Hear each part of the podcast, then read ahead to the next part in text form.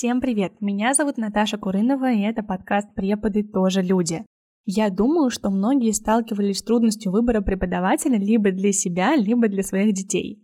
Помню, как выбирала себе преподавателя по испанскому языку, потом репетитора по русскому литературе, когда готовилась к госэкзаменам. Сейчас я сама преподаватель, и мне показалось интересным поговорить о том, как мы выбираем себе преподавателя, на что смотрим, обращаем внимание. Что-то я расскажу от себя, а что-то расскажут мои ученики, которые любезно согласились принять участие в этом выпуске и поделились своими критериями выбора преподавателя. Но перед началом этого выпуска хочу рассказать вам про подкаст «Не могу уснуть». Это подкаст, который поможет разобраться с вопросами, которые приходят ко многим перед сном. Кирилл, ведущий подкаста, делится своими мыслями и размышлениями о жизни, которые приходят к нему ночью и не дают покоя. Он исследует свои мысли и чувства, и вы вместе с ним можете поучиться самопознанию через вопросы перед сном. Кирилл не стесняется говорить о любимых темах, будь то личная жизнь, карьера или просто мысли, которые не дают ему покоя. Если вы стараетесь справляться с ночными беспокойствами, то подписывайтесь на «Не могу уснуть» и погрузитесь в мир самопознания вместе с Кириллом. Кстати, от себя добавлю, что подкаст действительно очень классный, и я сама очень люблю его слушать. И даже делилась им в подборке своих любимых подкастов в Телеграм-канале и сообществе ВКонтакте. А ссылка на подкаст Кирилла «Не могу уснуть» будет в описании к этому выпуску. Первый пункт, по которому я всегда выбирала преподавателей, была банальная вежливость, открытость и уважение по отношению к ученику. Это в целом важно при выборе специалиста в любой другой сфере, ведь вряд ли вы захотите заниматься у какого-то закрытого, невежливого специалиста, который не уважает ни себя, ни других. Второй пункт, конечно же, образование. Уровень знаний преподавателя и его подход к работе. Вы идете к человеку за знаниями, и странно идти к тому специалисту, уровень знаний которого невысокий. Некоторые преподы выкладывают свои дипломы и сертификаты в социальных сетях. Те, у кого есть свой сайт, прикрепляют свои достижения туда. Также многие ведут свои личные блоги в соцсетях, где публикуют нарезки своих занятий, какие-то рабочие мероприятия, мнения на рабочие темы. И благодаря этому вы также можете посмотреть на работу преподавателя. Третий пункт – отзывы. Кто бы что ни говорил, сарафанное радио всегда будет актуально как для препода, так и для клиентов.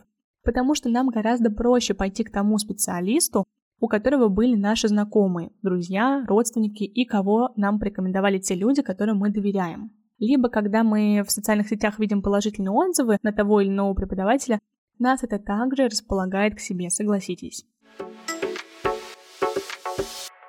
Думаю, вы знаете, как часто я затрагиваю в своем подкасте тему психологии и заботы о своем ментальном здоровье. Ведь это действительно очень важно. Моя сфера деятельности, преподавание, предполагает сотрудничество с разными людьми, с детьми разной возрастной категории. Кроме того, полную эмоциональную отдачу и постоянное развитие. Поэтому зачастую преподаватели сталкиваются с проблемой потери мотивации, выгорания, появления синдрома самозванца и непониманием, куда двигаться дальше. И очень важно вовремя заметить проблему и обратиться за помощью. У меня как раз есть для вас рекомендация. Это сервис по подбору психолога Alter. Альтер – это единственный сервис, у кого отбор и подбор психологов построен на основе научных данных, разработанных совместно с Психологическим институтом Российской академии образования. У своих специалистов Альтер проверяет образование, часы супервизии личной терапии, результаты теста на профкомпетентность. А некоторые специалисты дополнительно проходят интервью с разбором кейсов, по результатам которого в базу попадает до 13% желающих. Поэтому вы можете быть уверены за компетентность специалистов, работающих на сервисе.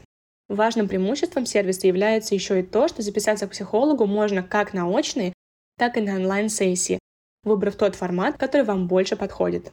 Альтер – это проект социальной миссии. Он поддерживает тех, кто оказался в трудной ситуации, сотрудничает с НКО. Также Альтер рассказывает людям о том, что такое психотерапия и как она работает, чтобы как можно больше людей знали, как получить помощь. Стоимость сессии Вальтер начинается от 1490 рублей. Но по моему промокоду тоже люди большими буквами на латинице первая сессия будет для вас еще и на 20% дешевле. Как человек, который уже долгое время находится в терапии, я вам обещаю, вы из будущего скажете себе огромное спасибо за принятое решение. Ссылка и мой промокод на первую сессию Вальтер будет в описании к этому выпуску. Заботьтесь о себе и о своем ментальном здоровье. Ну а сейчас к моим ученикам. Каждому я задала четыре вопроса. Первый. Где и как вы обычно ищете преподавателей? Второй. На что первое вы обращаете внимание в начале работы с преподавателем? Третий. Если преподаватель вам не понравился, вы продолжите заниматься или открыто скажете ему об этом. Четвертый. Есть ли у вас любимый преподаватель и если да, какой он? На все эти вопросы ответили мои ученики, и сейчас вы сможете услышать их ответы. Мой самый главный лайфхак жизни — это искать преподавателя себе среди своих знакомых и друзей. Естественно, людей, которые занимаются этим профессионально.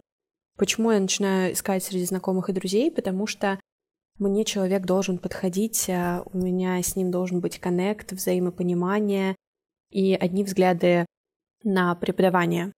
Если же не находится такого человека среди знакомых и друзей, я часто начинаю спрашивать у своих знакомых и друзей, а к кому вы ходите. Потому что если я совпадаю с ними, то велика вероятность, что я совпаду с их преподавателями. И часто, кстати, и правда специалисты подбираются классные. Плюс в целом, если, например, мы берем индустрию педагогики, у меня большой опыт у самой в работе в педагогической сфере, и у меня есть много знакомых в ней. Поэтому часто я быстро нахожу таких людей. Если уж не получается ни найти своих знакомых друзей, ни через них найти, то тогда уже обращаюсь, наверное, к Инстаграму, смотрю там профили человека, смотрю, как он ведет сторис, смотрю, как он ведет рилсы, какие пишет посты, чтобы опять же понять, насколько мы с ним схожи по взаимодействию. Чаще всего мои поиски заканчиваются на первом, втором или третьем пункте, так что как другие ищут люди, я не знаю. Я обращаю внимание на то, как он со мной общается, на то, насколько у нас с ним есть общие термины, насколько мы понимаем друг друга, насколько он э, общается тактично, вежливо, насколько он погружен в тему и готов со мной ее развивать и отходить от программы, например. Ну, конечно, на первом занятии сложно посмотреть, насколько педагог вариативен да, в своих знаниях. Но в то же время, если мы берем преподавателя по английскому, мне важно, чтобы человек сразу на первом занятии со мной говорил на английском. Потому что я, как взрослый ученик, иду больше не за грамматикой, а за тем, чтобы научиться именно разговаривать. А значит, речь должна быть сразу да, я должна ее слышать, я должна с ней как-то взаимодействовать. Я рада, когда на первом занятии человек проверяет мой уровень и сразу там вкидывает мне какие-то либо тестовые задания, либо задания именно на разговорную речь. Если преподаватель вам не понравится, продолжите заниматься или открыто скажете ему об этом. Кажется, что первый вариант со мной невозможен. Я, естественно, открыто скажу ему об этом, потому что не готова тратить свое время на преподавателя, который мне не подходит. Если он мне не подходит, значит, мы не добьемся с ним никакого результата, у нас не получится хорошего взаимопонимания, и тогда я не получу того объема знаний, какой бы я могла получить с тем педагогом, который мне подходит. Поэтому да, я открыто ему скажу, что, мол, извините, но, кажется, мы с вами не сойдемся, и я не готова продолжать занятия. Есть ли у вас любимый преподаватель, как он? Если мы берем по части английского, сейчас мой любимый преподаватель э, Наташа, потому что я занимаюсь с ней. Но в целом у меня есть еще и в обществе другие педагоги по английскому э, в качестве моих друзей.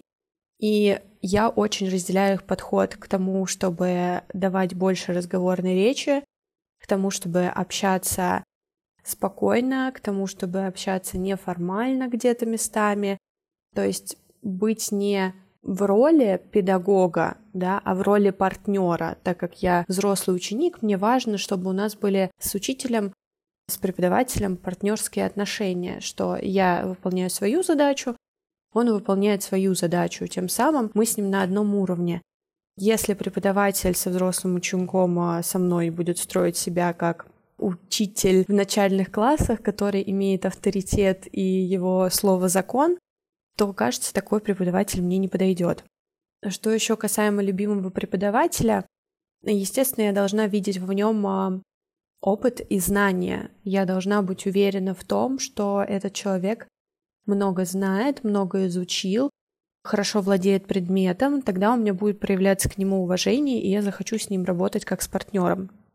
Я люблю молодых преподавателей. Я знаю, что многие относятся скептично к молодым педагогам, что, мол, они обладают э, маленьким количеством знаний, что они вообще еще не выросли, и как-то их в профессиональном сообществе не сильно уважают за их возраст. Но видя свое окружение педагогов, молодых, креативных, амбициозных, людей, которые тянутся за знаниями, людей, которые трансформируют э, свои занятия, которые применяют новые фишки, новые методы, я однозначно пойду к молодому педагогу. Потому что зачастую педагоги старой закалки, если уж можно их так назвать, да, ну, наверное, это люди уже после 50 в основном, они не развивают свои навыки и не хотят двигаться куда-то дальше. У них есть годами отточенная схема, которую они используют. Да, она может быть эффективна, но, к сожалению, какого-то хорошего прям взаимодействия у меня с ними не получится, потому что я человек, который должна видеть в человеке развитие, да, и тогда у нас с ним получится классный коннект. Я ищу преподавателя либо по рекомендациям знакомых. Вот спрашиваю, занимается ли кто-то, какие отзывы, кто кого может посоветовать. Либо у меня был опыт, э, я искала преподавателя на профиру. Смотрела на отзывы, на стоимость занятий. Вот и так подобрала преподавателя по русскому языку для ребенка. На что вы обращаете внимание в начале работы ребенка с преподавателем? Я обращаю внимание на реакцию самого ребенка, с какими выходит он эмоциями занятий, Обращаю внимание, дает ли преподаватель обратную связь. И вообще слушаю, произошел ли между ними э, какой-то коннект. Понравились ли они друг другу. Если преподаватель вам не понравился, вы продолжите заниматься или открыто скажете ему об этом.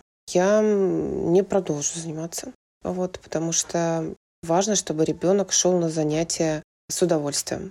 Если нет контакта с преподавателем, если у ребенка преподаватель по какой-то причине не понравился, то абсолютно бессмысленно тратить на это свое время и деньги. Но, наверное, открыто я не скажу, что, вы знаете, вы нам не подходите. Я побоюсь обидеть человека, но скажу, что нам надо еще подумать, что у нас там что-то непонятное с расписанием, например, как вариант. В общем, как-то элегантно пропаду с радаров. Если у нас любимый преподаватель, какой он? ребенка моего есть любимый преподаватель. И этот преподаватель об этом знает. У нас три репетитора. Вот для меня они все любимые, потому что со всеми ними выстроена так работа, как меня устраивает. Да? То есть, во-первых, очень хороший контакт с ребенком. Ребенок идет с удовольствием, с радостью, никогда не кривится, нет, пожалуйста, давай не будем там сегодня с этим преподавателем встречаться. Второе, эти все три преподавателя хорошо слышат и слушают и понимают слабые места да, ребенка и всегда делают упор на это.